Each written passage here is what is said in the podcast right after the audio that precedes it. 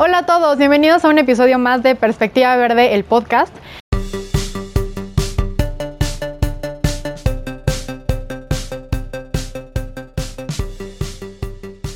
¿Sabían que México ocupa el tercer lugar a nivel mundial respecto a biodiversidad y también ocupa el cuarto lugar respecto a la cantidad de flora en el país. Entonces, bueno, flores nos sobran y justamente con esa intención el día de hoy tenemos a Laura Salinas.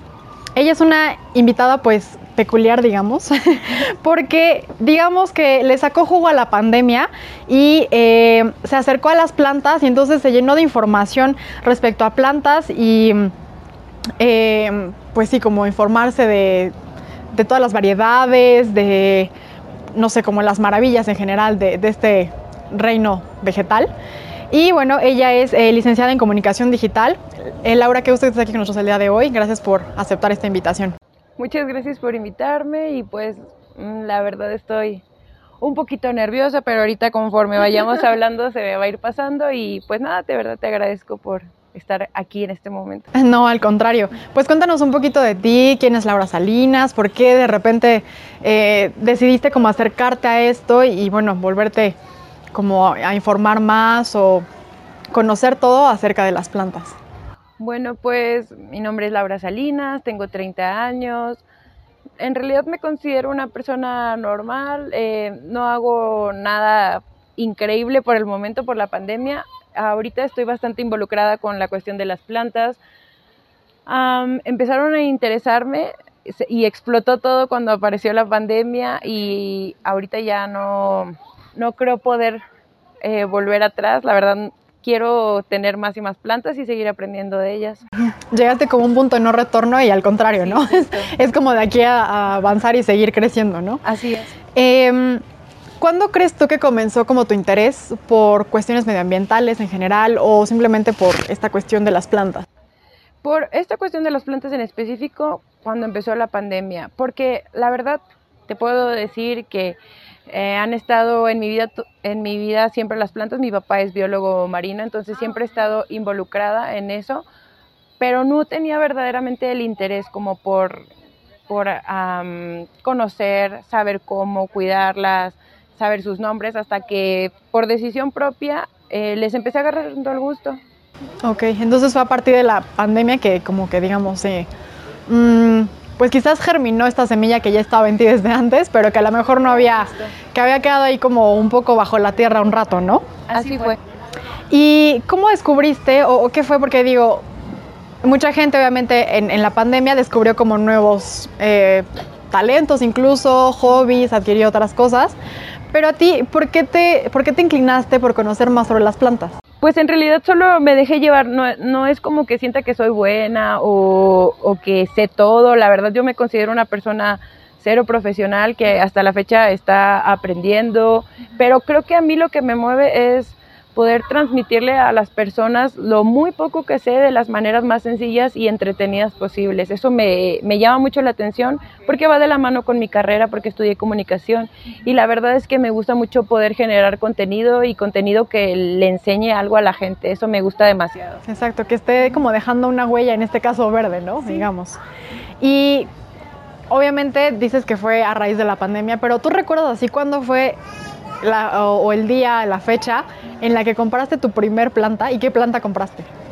La primer planta que compré, no recuerdo la fecha, pero esa sí fue como, ahorita yo creo que como unos cuatro años. Y fueron tres, tres seguidas y te voy a contar por qué. Eh, en el departamento en el que vivíamos había demasiados, demasiados mosquitos, demasiados.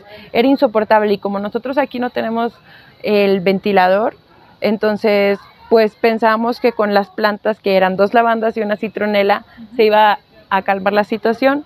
No funcionó, pero me quedé con las plantas y hasta la fecha todavía las tengo. Y ahí las, y no sé, ahí van poco a poco.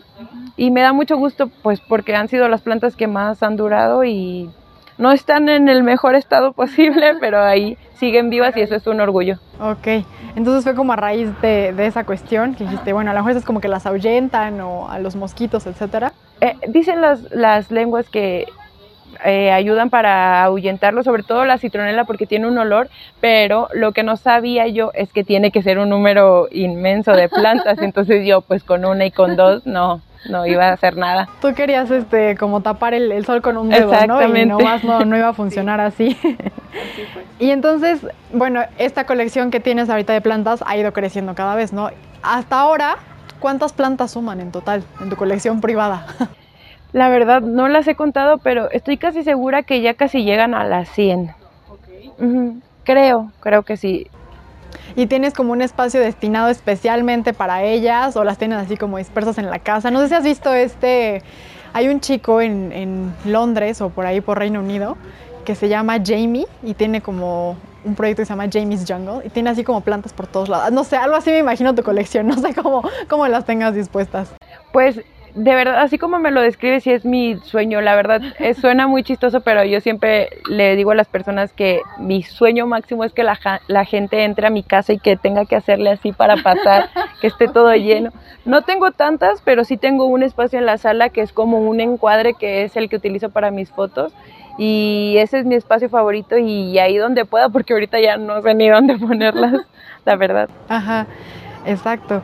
Y obviamente supongo que entre esta colección tienes plantas de todos colores, este, olores, formas. ¿Qué, tantas variedades de plantas tienes?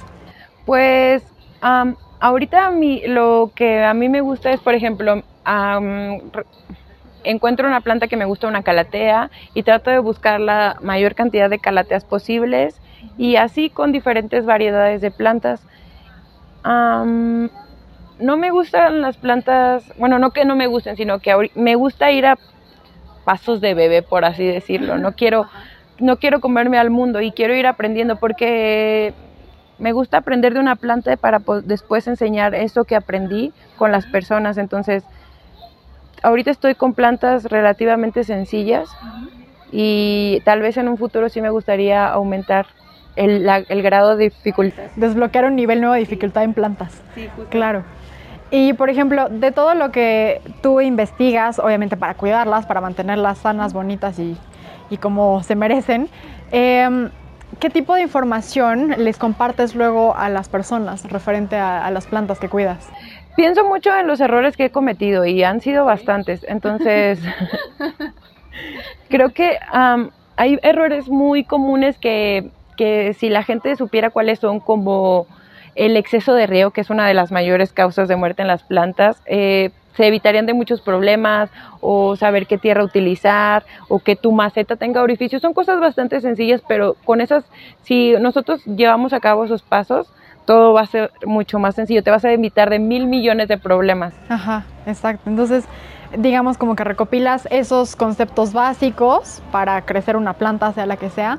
Y además, supongo que algunas tienen como particularidades, ¿no? Eh, que quizás necesitan, no sé, tantas horas de luz, que necesitan, no sé, un riego diario, no sé, ese tipo de cuestiones. Sí, también doy un poco de información detallada acerca de las plantas, pero no, no me gusta así como ser tan no sé cómo decirlo, tan complicada. Quiero tratar de enseñarle a la gente las cosas más básicas y con las plantas pues más conocidas a veces me llegan a preguntar que si conozco tal planta, que si sé sus cuidados y la, la verdad es que le digo que no la tengo porque no quiero decirle que haga algo sin yo haber vivido esa experiencia de cuidarla. Ajá, si no es como experimentado, ¿no? con, esa, con esa planta. Em, en este sentido, digo, de las plantas que, has tenido, que has tenido cuidado, que has experimentado en ellas, quizás también eh, pues ver cómo se desarrollan, etcétera. ¿Hay alguna en particular que hasta el momento te haya desarrollado, perdón, que te haya como generado una, un reto, que haya implicado un reto o no sé, que haya tenido así como un camino medio tortuoso y al final, ah, sobrevivió, este, floreció, no sé. las calateas en la temporada de invierno eh, son una situación complicada para jalarte los cabellos así, porque por lo general se mueren, son plantas que vienen de climas tropicales, entonces eh, el invierno y sobre todo aquí en la Ciudad de México en verdad les pesa y hasta la fecha las tengo bastantitas, bueno, unas 10 y las tengo en buen estado. Y no sé cómo, la verdad. O sea, sí les doy sus cuidados, pero a veces me sigo sorprendiendo cómo lo he logrado, pero sí es un pequeño esfuerzo que involucra, son de bastantito mantenimiento las calateas marantas y cenantes, que son de la misma familia. Y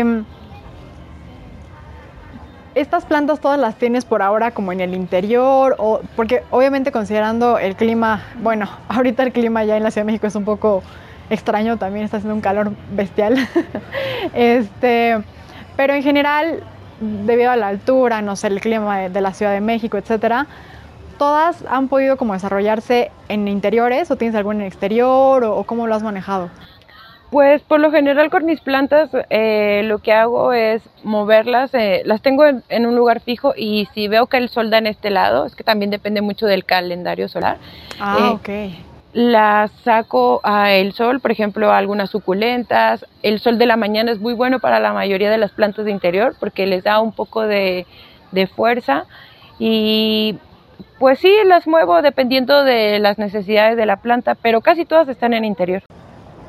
Eso, es bien curioso, ¿no? Porque, bueno, como en, digamos, en términos populares, no sé si has escuchado esto de que a veces a una planta si la mueves del lugar ya no le gusta ese lugar, ¿no? O sea, como que tienen sus...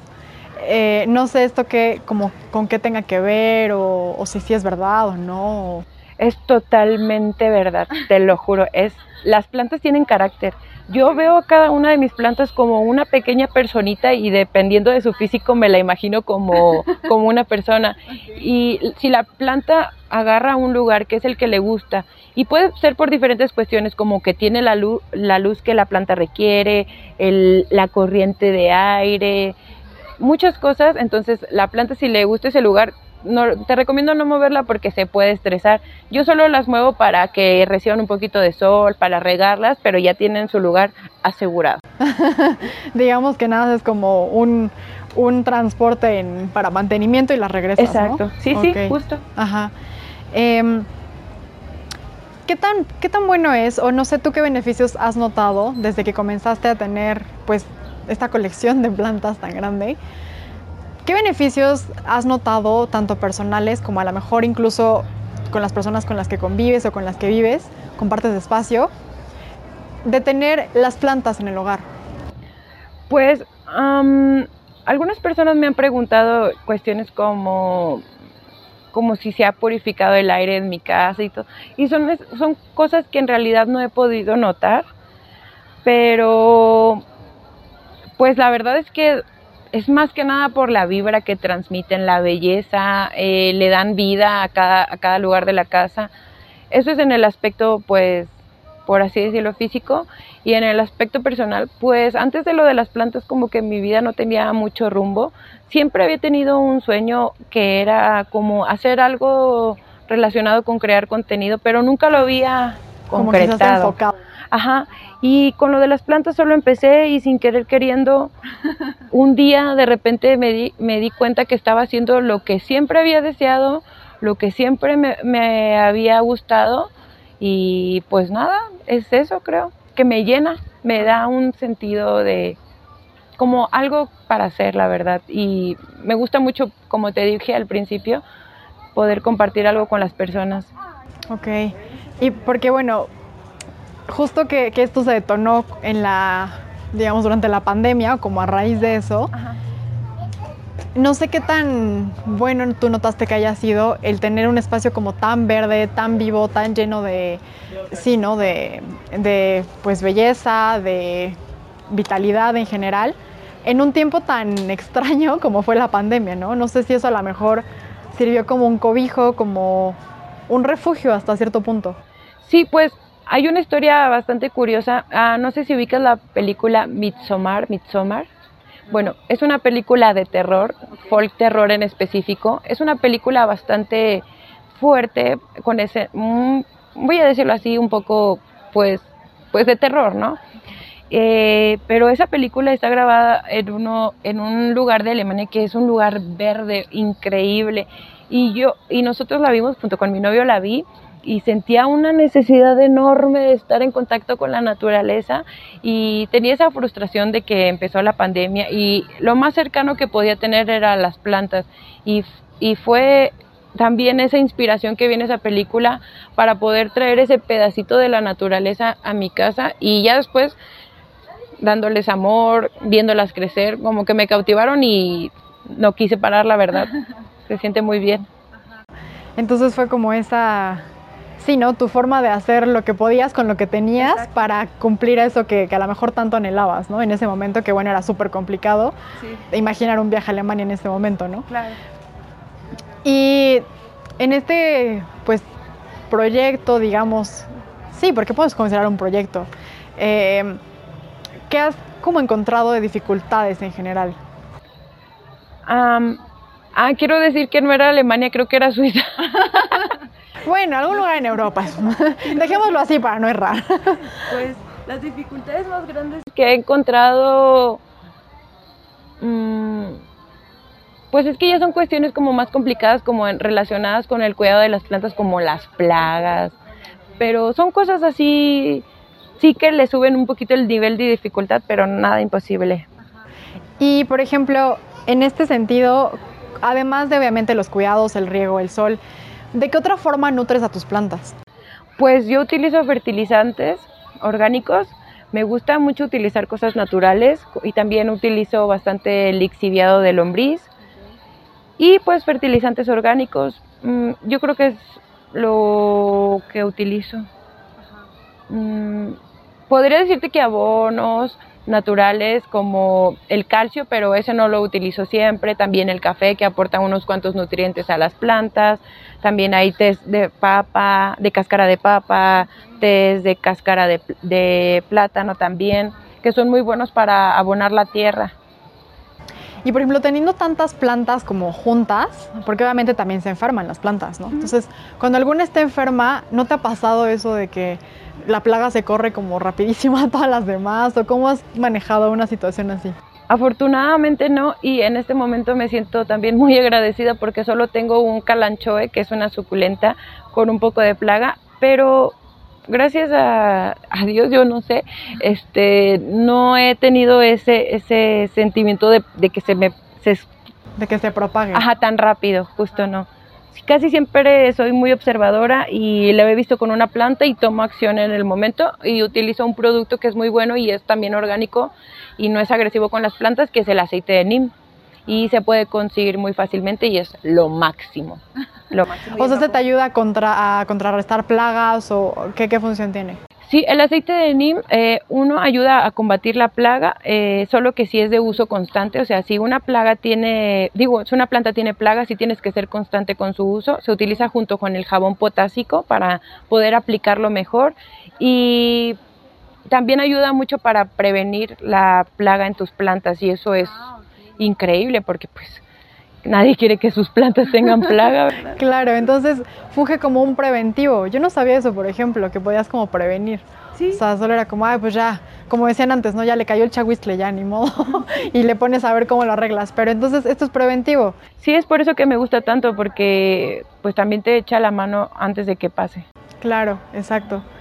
Y desde que comenzaste este proyecto, ¿notaste tú algún, obviamente, además de la cuestión de que, bueno, crear contenido eh, y las plantas te dieron como ese impulso y, de, saber, ok, puedo crear contenido a través de las plantas y sobre ellas?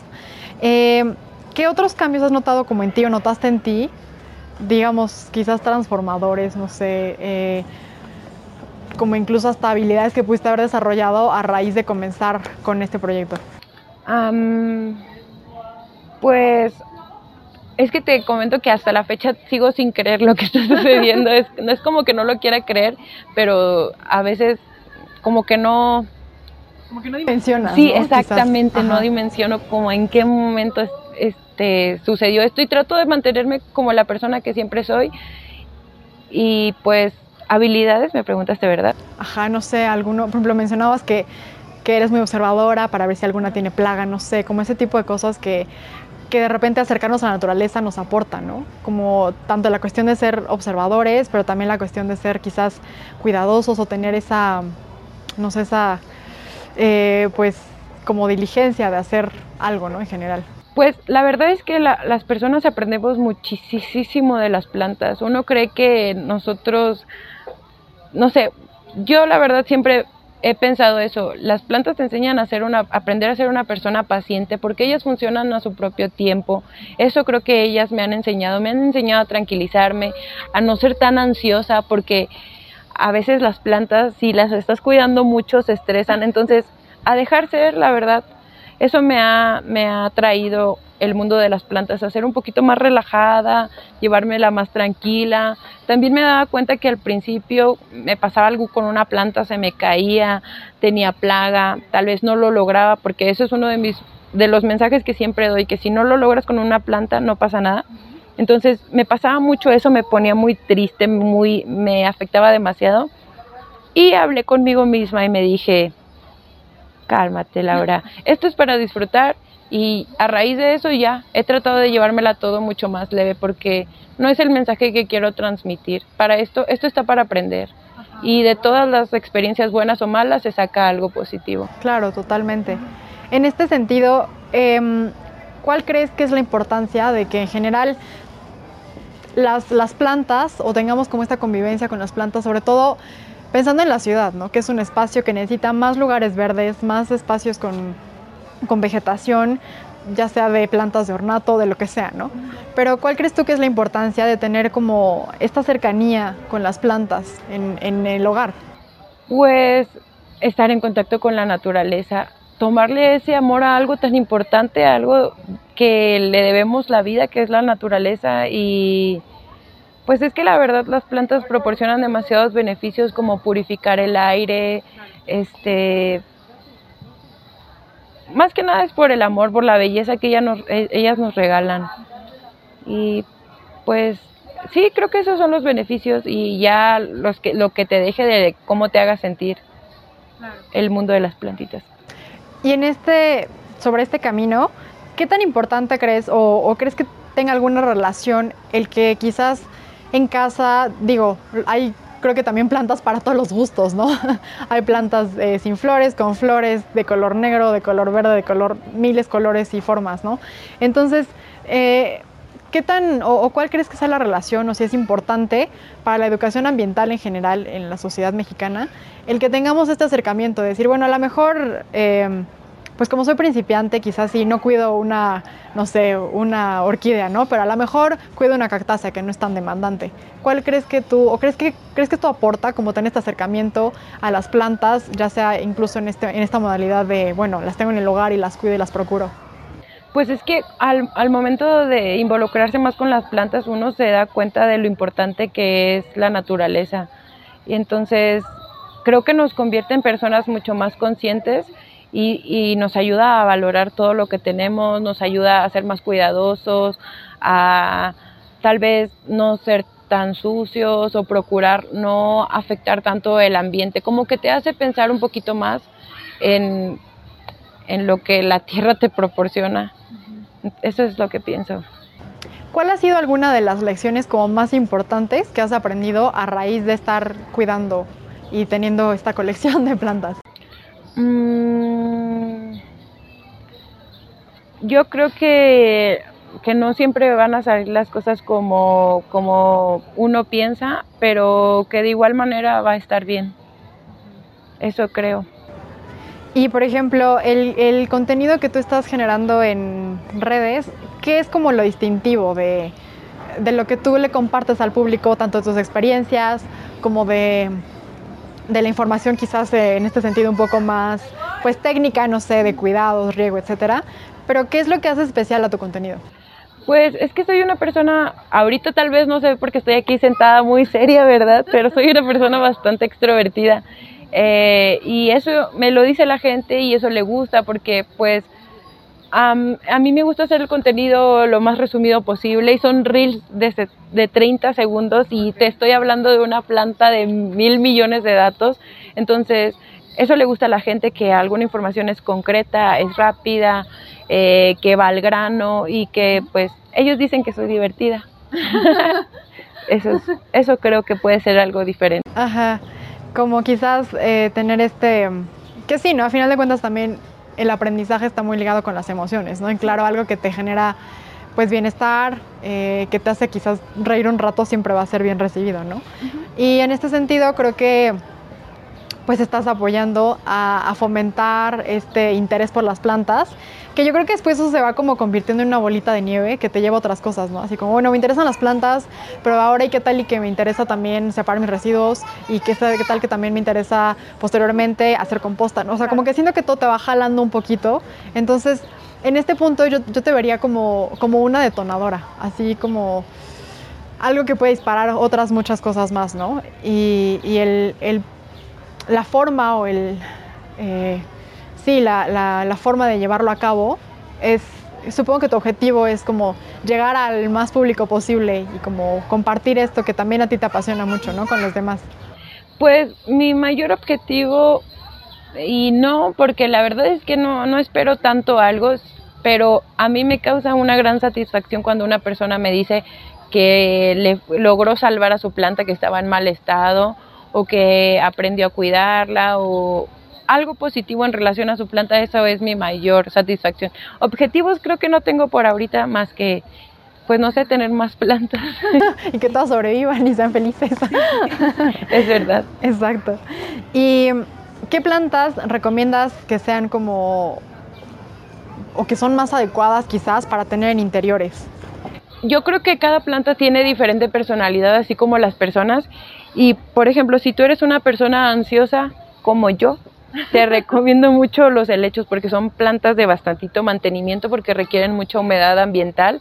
Entonces, si hay que regar, hay que pulverizar seguido, eh, podar también. Entonces, si eres una persona más o menos tranquila o que no tiene mucho tiempo que se la pase en su trabajo o que no tiene mucho tiempo para atenderlas, pero sí quiere dedicarse a ellas, tal vez un poto, o también tal vez la conozcan como teléfono. Mm, ¿Qué más podría ser? si eres una persona que no tiene mucho, tiene mucho tiempo libre y la verdad se quiere dedicar de lleno, pero si eres principiante no te recomiendo la, las calateas, sí. Pero si ya llevas unas cuantas plantitas, porque como te comenté al principio sí son medio complicadas, otras plantas eh, fáciles de cuidar, pues la lengua de suegra, tantas y ahorita no me acuerdo de ninguna. ¿Qué plantas tengo? no sé, se me ha olvidado todo. No sé qué plantas tengo. No sé, las cactáceas, ¿qué tan fáciles son de cuidar? como suculentas y cactáceas en general. Las suculentas son buenas porque son unas plantas que mientras menos caso les hagas mejor, la verdad casi no necesitan. O sea, son como gatos pero en plantas o cómo? Pues son como plantas que necesitan riego, pueden pasar hasta 15 días sin que ellas necesiten agua. Entonces, las suculentas sí son bastante sencillas, pero como que no, no les gustan a todos. Yo la verdad sí soy team suculentas. Sí, sí, sí. Team suculentas. ¿Qué más? Las cactáceas, los cactus también ahí dependen. Es que hasta para los cactus hay variedades, ¿no? Hay unos cactus que casi no necesitan riego y por ejemplo los ripsales sí necesitan un buen riego. Depende bastante, pero sí hay bastantes plantas que te pueden funcionar. Ahorita no tengo los nombres porque se me han olvidado, pero hay plantas, puedes poner en internet plantas para principiantes, plantas de interior para principiantes y te van a salir miles. Ah, sí, seguro. Em, ¿Cuáles serían algunos tips o recomendaciones que le podrías dar a alguien que jamás ha tenido contacto con o que jamás ha cuidado una planta en su vida y que quisiera iniciar como en este camino, decir, bueno, voy a cuidar de una planta, voy a verla crecer, etcétera? El principal es si ya compraste una planta porque te gustó en el vivero y no sabes sus cuidados y se te olvidó preguntarle el nombre a la persona que las vendía, existen mil millones de, bueno, ahorita ya existen bastantes aplicaciones que te ayudan a identificar el nombre de tu planta. Después de eso, investigar los cuidados es fundamental, fundamental, porque pues cada planta tiene diferentes necesidades.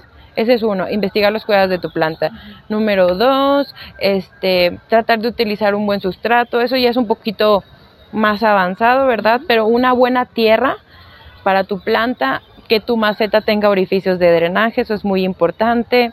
Darle a la planta la luz o tal vez la no luz o no ponerla en el sol, las condiciones que necesita y sobre todo, sobre todo, sobre todo, sobre todo, tener mucho cuidado con el riego, regar hasta que, de preferencia, hasta que se seque la tierra porque pues la mayoría de las plantas se mueren por exceso de riego y la planta se recupera más rápido de una falta de agua que de un exceso de riego. Ok, o sea, entonces, ¿cómo podríamos saber, digamos, siendo así como neófitos en esta cuestión del cuidado de plantas, cuándo sabes que tu planta ya necesita que la riegues? Porque a lo mejor no, es medio difícil como tener el, el conteo, ¿no? Tal cual, así de, "Ah, la regué hace tres días y ahora hay cinco, entonces tengo que regarla de nuevo. Entonces, no sé, ¿cuál sería como un tip así muy práctico, fácil y sencillo para decir, esto me indica que tengo que regarla a mi planta ahora? Por lo general, cuando agarras la maceta y recién la, la riegas, pues obviamente es una maceta que, porque tiene eh, el agua, la tierra mojada está pesada. Entonces, cuando tu maceta ya necesita riego, este, está bastante ligera a comparación. Y hay un truco que se lo digo a todos, de seguro ya los tengo hartos con este truco, pero agarras un palito de madera, lo introduces en la tierra hasta el fondo, porque a veces puedes meter el dedo a la tierra, pero tú sientes, no, pues ya está seco, pero ¿qué tal el fondo? Entonces, cuando agarras este palito, lo introduces hasta el fondo de la tierra, lo sacas y si sale limpio y seco, quiere decir que ya puedes volver a regar. Ok, ese es como un tip infalible entonces, ¿no? Totalmente, totalmente. Es uno de los mejores. Y solo ocupas un palito de madera. Exacto, Sí. es práctico, sencillo y así como Justo, infalible, ¿no? sí. Em, ¿Cuál sería como uno de los mayores problemas que podrías tener, digamos así como la peor metida de pata que podrías hacer en una planta? Mm, pues peor metida, mm, no estoy tan segura, pero sí es un error muy común y por- eh, sería como darle sol a una planta que no lo necesita o no está acostumbrada, porque la mayoría de las plantas este, se tienen que acostumbrar si reciben sol poco a poco. Entonces yo creo que ese factor del sol, exponerlas a los rayos muy fuertes. Está- el sol de la mañana es muy bueno porque es muy suave y el de la tarde también, pero el de las horas pico sí puede llegar a quemar tus plantas. Perfecto. Em, en este camino que has como tenido de pues investigar plantas y tener más y compartirle a la gente lo que aprendes, tus experiencias, quisiera que nos compartieras dos anécdotas buenas que te han sucedido, dos malas para compensar, porque pues sabemos que en esta vida todo se equilibra, ¿no? Entonces, dos buenas, dos malas y dos que estén divertidas, que te han ocurrido a lo largo de pues de, de este andar con, con las plantas en la vida. Pues primero las malas. Em, recién eh, me pasó con unas, unas plantitas de flores. Eh, me regalaron unas plantitas de flores porque yo quería empezar a conocerlas, ¿no? No estaba tan involucrada. Y lo que hice fue, me dieron unas bolitas de fertilizante, pero tú sabes que en ocasiones esas bolitas son muy fuertes. Están como muy concentradas. Sí, exacto. Entonces me dijeron que pusiera tres bolitas y yo lo hice tal cual y la verdad es que me quedé sin esas plantitas. No resistieron como la, sí, pues la fuerza de este fertilizante y muri- murieron y eso, pues yo creo que ha sido algo malo que me ha pasado. Y a una nueva, pero aunque no me haya pasado a mí, no importa. No, no importa, no importa. Bueno, sí estuve involucrada. La verdad es que, como puedes ver, tengo este lado del cabello teñido. Entonces, en el baño yo tenía un botecito en donde hacía la mezcla para, para decolorar. Y por error mío no había lavado bien ese, esa cosita de la mezcla. Entonces, tengo una planta, una, un coleo, o se llama también cretona, en el baño. Y una personita que no quiero decir nombres agarró ese traste y le echó agua y se lo echó a la planta y la planta se, se empezó a quemar. Sigue viva, afortunadamente, pero se quemó porque el químico del, del cabello. Sí, esas son las malas. ¿Y cómo la salvaste? O sea, ¿qué le hiciste de ese caso extremo, sabes? Porque, o sea, estaba como intoxicada la planta. Sí, pues tuvimos que tomar acción así de cortar súper rápido y eh, regar un poquito más para que todo eso... Sí, así fue. Esa, esas son las dos malas. Y mm, divertida, ¿cuál podría ser? Mm, mm, mm. Mm, Bueno, la divertida la voy a dejar por el momento, hasta a ver si ahorita me acuerdo. Y las buenas, la verdad es que a veces cuando hablo con las personas por medio de la cuenta, me dicen cosas como me recuerdas mucho a, mi, a mis hijas, me, me transmites muy buenas vibras, me haces sentir cosas muy bonitas. Ayer me dieron unas plantitas de regalo y yo me puse a berrear, estaba llore y llore. Y la gente me dice, estoy en mis días y estoy llorando contigo, estoy súper emocionada, me transmites muchas emociones y todo eso que me dice la gente, la verdad, es lo mejor que me, que me ha pasado. Ese tipo de situaciones son las buenas. Y pues las divertidas, ¿qué podrá ser?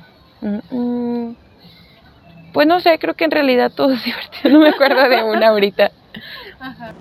Y bueno, finalmente me gustaría que nos compartieras una reflexión con la que quieras que se quede el, auditorio de, no sé, pues todo esto, ¿no? Lo que implica el, amor por las plantas, eh, no sé, algo que quieras que, ellos se queden así como bien impregnados.